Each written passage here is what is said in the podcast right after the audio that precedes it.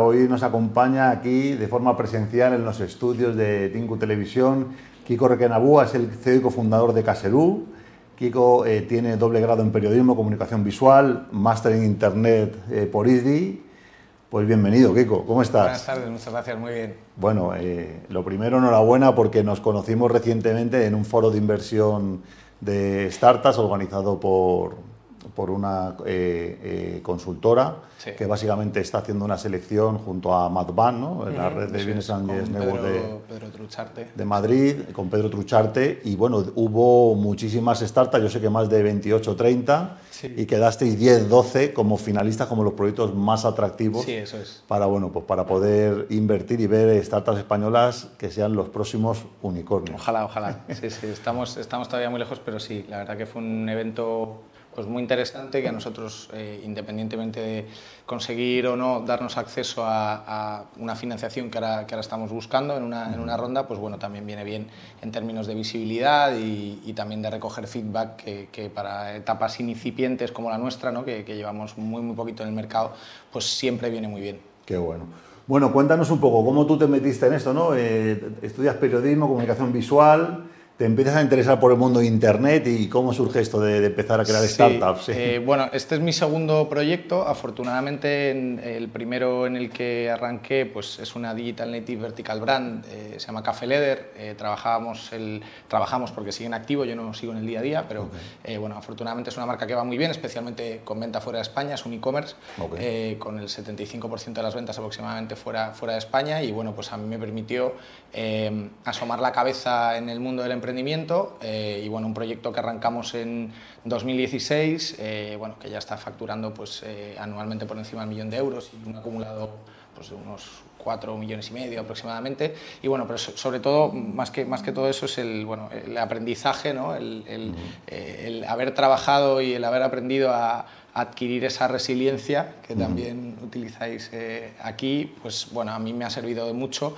Y, y en este segundo proyecto, el cual, bueno, todo arrancó en mitad de la pandemia, eh, cuando estando en, en casa, pues eh, tras muchos días cocinando y muchos días pidiendo a domicilio, eh, pues identifiqué que eh, bueno, eh, dentro de, de- de todo el panorama de, de players del, del food delivery, eh, pues eh, veía que, que había un, un espacio y que, y que no estaba cubierta la necesidad de la comida del día a día o la comida casera. ¿no? Abundaba mucha comida rápida, eh, mucho burrito, pizza, hamburguesa, ¿no? Y, y siempre está bien, pero llega un momento en el que, oye, cuando uno no quiere, no, no ha sido nunca mi caso, ¿no? O sea, tuvo que llegar la pandemia para darme cuenta de, de que podía haber esta, esta necesidad. Ah. Eh, bueno, pues cuando uno quiere cubrir esa necesidad de su comida del día a día, eh, pues yo veía que eh, haciendo después un análisis con, con los socios con los que he cofundado el proyecto, pues, no, pues veíamos que eh, sí es cierto que las grandes plataformas también hay restaurantes más tradicionales, más locales,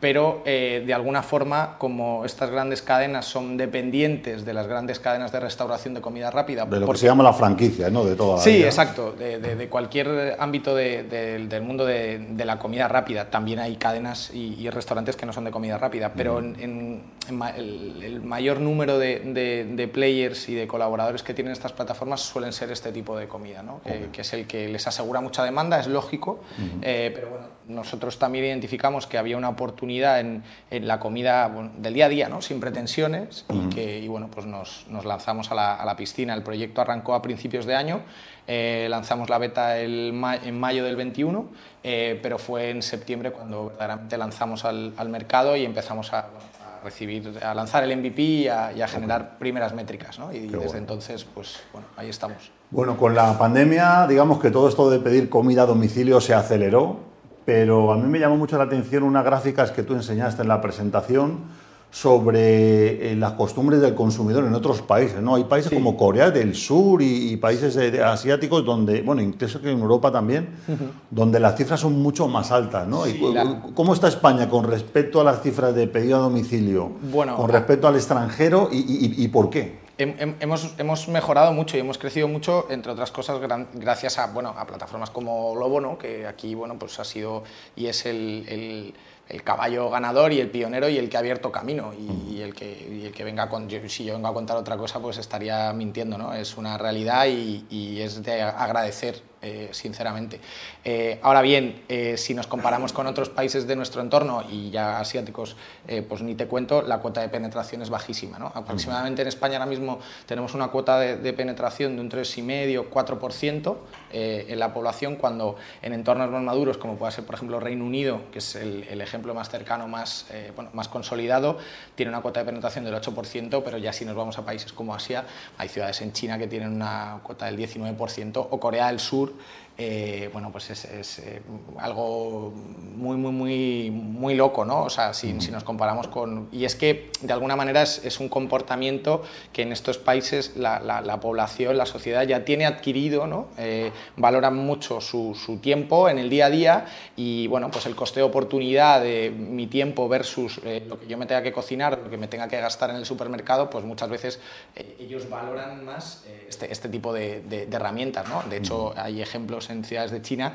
en las que ya hay, hay casas, hay domicilios que se están haciendo sin cocina, porque esto es una, una realidad. Ah, casas sin cocina. Sin cocina, sin cocina. Porque directamente asumen que quien va a vivir eh, allí va a estar todo el rato trayendo comida afuera. Evidentemente la concentración y, la densidad de la población de estos eh, países pues eh, no, no, tiene nada que ver con esto. Eso también juega su papel, lógicamente, ¿no? que el espacio habitable en un domicilio pequeño, pues bueno, todo cuenta, pero, pero esto es, es una realidad. Es más, hay muchas veces que en ciudades de China les sale más caro salir a comprar y, gastarse pues, luz, en, gas, en lo que tengan que hacer, que, comer algo en, comida, de comida a domicilio. ¿no? Es, es, curioso. Increíble. Y bueno, para España comer es, digamos, una ceremonia, ¿no? Con lo cual el consumidor español pide un poco más siempre, ¿no? Sí. Eh, cuéntanos ahí, porque ahí es cuando un poco veis la, necesidad, ¿no? De, ver otro tipo de comida, ¿no? Puede llegar a casa. Exacto. Eh, nosotros nos, nos, basamos en, bueno, eh, en un modelo que, que, no estamos proponiendo nada súper disruptivo, ¿no? nada súper novedoso. Simplemente bueno, ofrecemos la, la, comida del día a día, la comida casera que hemos tenido toda la vida en nuestro, en nuestro país y que en el mundo, en el sector del food delivery, pues no está tan, tan implementado, tan desarrollado. ¿no? cuando nacemos con, cuando nace el proyecto y cuando hacemos una estratificación del target, ¿no? de, oye, a quién creemos que, que, debemos dirigirnos o a con quién va a tener encaje. ¿no? Eh, pues curiosamente, em, el, un grupo que, que, sí teníamos contemplado, pero que en ningún caso interpretábamos que iba a ser el grupo principal, que es la Silver Economy, estos mayores de 45-50 años, eh, baby boomers, ¿no? un poco, eh, pues eh, son con los que mejor está traccionando con, mucha diferencia. ¿Por qué? Porque no están encontrando resueltas estas necesidades en, en las plataformas habituales o que todos conocemos, ¿no?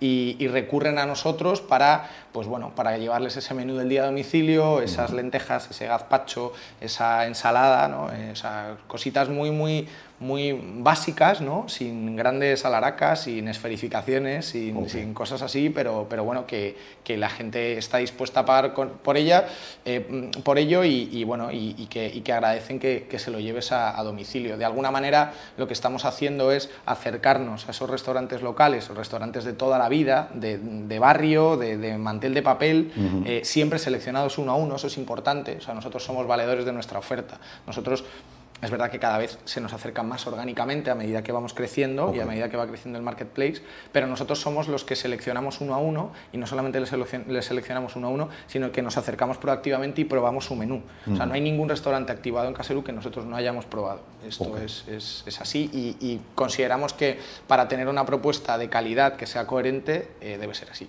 Vale.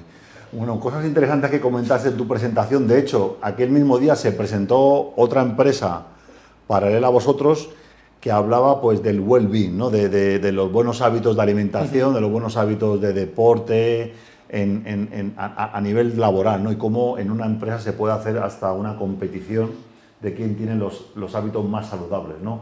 Pero claro, si tú estás trabajando en una empresa de lunes a viernes y resulta que viene por la puerta a lo mejor comida de franquicia, pues básicamente estás, estás transmitiendo a los compañeros ¿no? que no te estás eh, eh, cuidando. ¿no? Y tú comentabas ahí que había un cambio muy importante en, en, en, esa, en, esas plataformas más tradicionales y vosotros que funcionáis más como de lunes a viernes y a, los mediodías. Sí, eh, vamos a ver, nosotros eh, por una, una, decisión estratégica ahora mismo, eh, bueno, solamente estamos operando a mediodía, cosa que va a cambiar en, pocas semanas y era básicamente por una cuestión de foco y de hacer entender a nuestros clientes dónde nos queríamos posicionar. ¿no? se entendía mucho mejor el concepto a mediodía que, que otra cosa y también porque tuvimos abiertas las dos franjas e identificamos que, curiosamente nuestra demanda era mucho mayor a mediodía eh, entre semana que eh, es completamente lo opuesto a lo que ocurre en las plataformas habituales, que su demanda se concentra de eh, ellos ya son muy grandes y venden en cualquier momento del día, ¿no? pero la mayor la concentración de demanda eh, se produce de jueves a domingo en la franja nocturna, ¿no? cosa, cosa que era muy curiosa. Y luego sí que hemos visto que también eh, somos interesantes para, efectivamente, trabajadores, gente que está trabajando en el día a día o bien en la oficina o bien en casa, no tienen mucho tiempo para salir a comer. Además, creemos que es complementario, ¿no? porque siempre, además siempre decimos lo mismo, que, oye, siempre hay algún día entre semana que te apetece salir a airearte en, ese momento que tienes de, descanso y salir a comer ¿no? a un menú del día o a un restaurante cercano. Pero hay otros muchos días que, que no tienes ese tiempo, que no te apetece o que vas un poco más apurado, prefieres que te manden la comida o a casa o a la oficina comer sabiendo que estás comiendo saludable a un precio competitivo. ¿no? Entonces, bueno, eh, estamos teniendo éxito y, estamos generando bastante tracción con, con distintas corporates que, que, bueno, que ven en nosotros un servicio útil, eh, a la vez que saludable y, y bueno, que, que además en muchos casos también un factor que les gusta mucho es el, que, el, saber que están ayudando a la digitalización de comercios tradicionales, ¿no?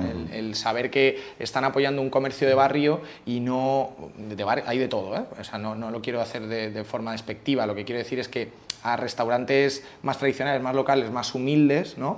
Eh, en lugar de a una gran franquicia eh, que, con, pues, que en muchos casos pertenecen a holdings o a, o a grandes grupos.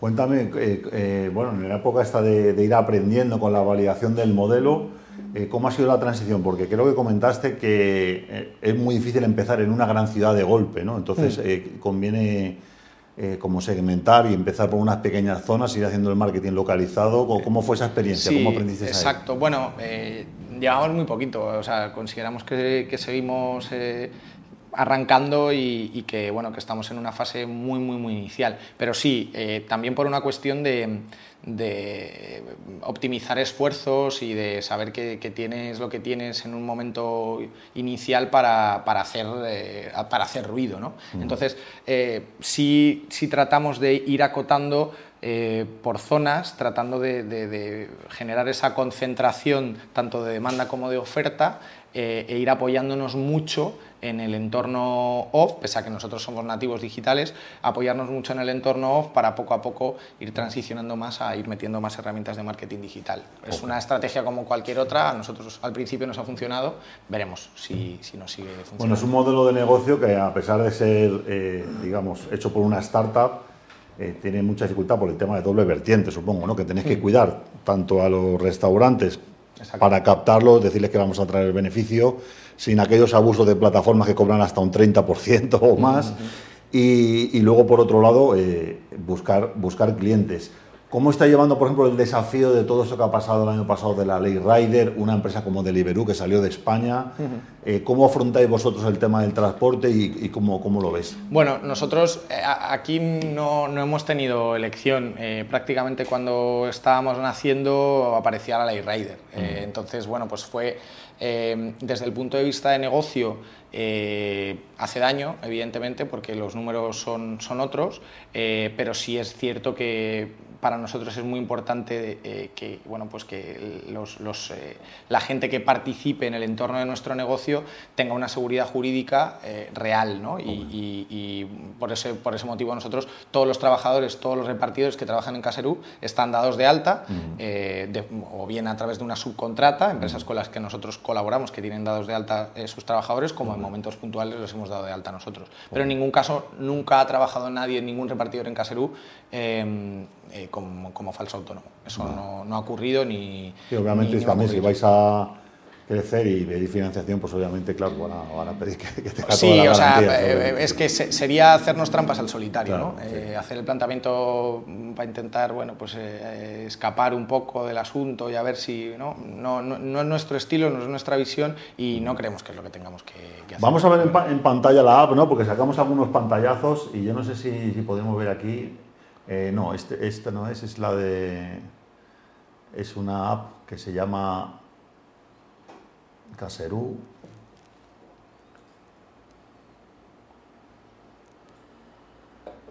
A ver si la ponemos en pantalla. Ah, aquí.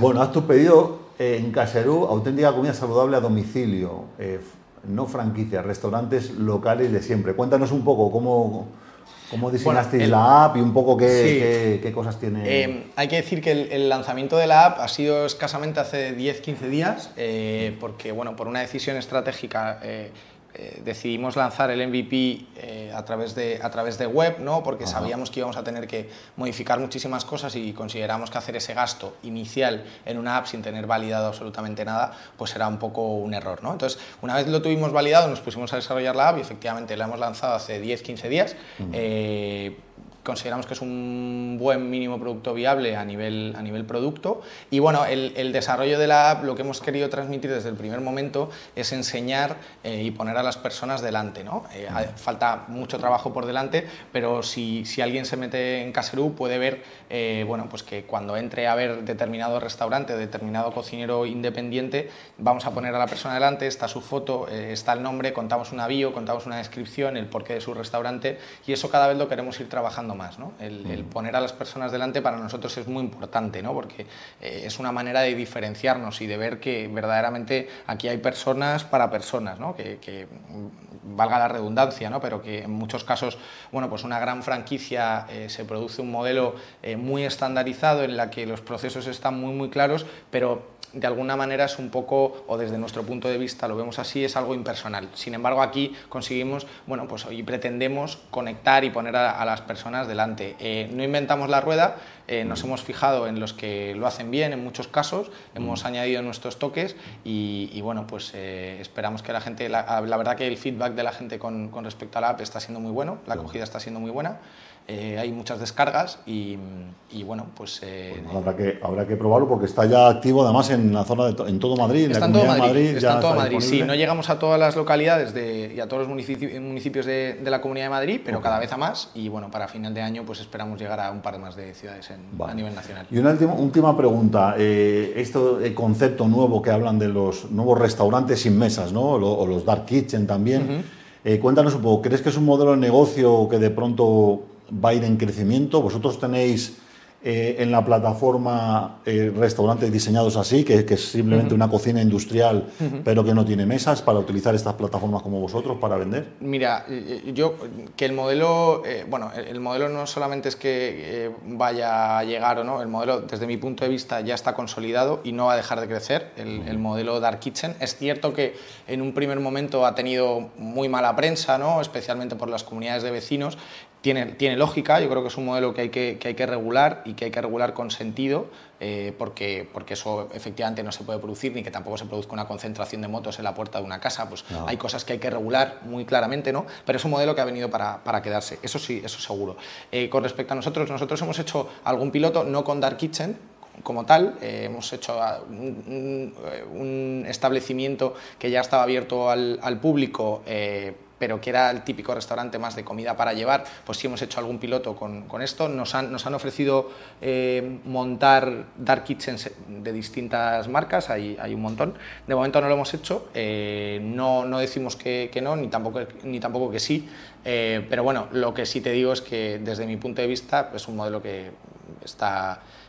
Se, se, está consolidando y que no va a parar de crecer. Y es lo más probable, de hecho, eh, yo considero que, es que se, separe mucho ¿no? el, mundo de la comida a domicilio con el mundo restaurante, eh, se, marque, se marque mucho. Y la comida a domicilio probablemente venga de restaurantes eh, virtuales, restaurantes dark kitchen, a, un futuro un gran porcentaje. Qué bueno. Pues nada, Carlos, ¿cómo lo ves? ¿Tienes alguna pregunta, comentario? porque no. es un sector que está, que está muy competido, ¿no? También, bueno, un gran player que se ha ido de España, tal, y bueno, pues apostar por algo nuevo. Sí, yo lo veo una propuesta muy interesante porque en definitiva eh, los, los, comportamientos de consumo van cambiando eh, y lo que pasa es que a veces eh, las soluciones que se implantan en el mercado dejan fuera espacios importantes. En este caso sería la comida del mm. día a día, ¿no? que estaba fuera, porque mm. realmente buscar una, que te enviasen comida de esta del día a día en una plataforma normal es, o sea, te puedes tirar horas y no encontrar nada. En todo caso es difícil, eh, no, no, no, no, era, no parecía el espacio donde encontrar eso. Luego la gente no buscaba eso. Y sin embargo había una demanda porque el consumo tiene, adopta muchas formas. La misma persona, como tú decías antes, un día puede querer salir a comer, otro día quiere esto, otro día quiere el burrito de comida rápida pero que tiene lo lógico es que intente encontrarlo y además al precio más bajo. Por eso lo de las dark kitchen, por supuesto que se va a consolidar, porque eso es industrializar la cocina y eso abarata costes. Entonces, eh, bueno, pero cuando uno quiere salir a comer de lujo, pues sale a comer de lujo y cuando no, eh, hace otra cosa. o sea, me parece interesantísimo y, seguro que os va a ir bien. Seguro que ojalá, sí. Ojalá, Pues nada, Kiko Requena, cofundador y coceo de Caserú. Eh, muchísimas gracias y muchísimas suerte con el proyecto. Esperamos que de aquí unos meses ya estemos aquí ojalá. celebrando contigo Barcelona, Sevilla y hasta fuera de España, porque no, claro que sí. Ojalá, muchas gracias. Nos vemos.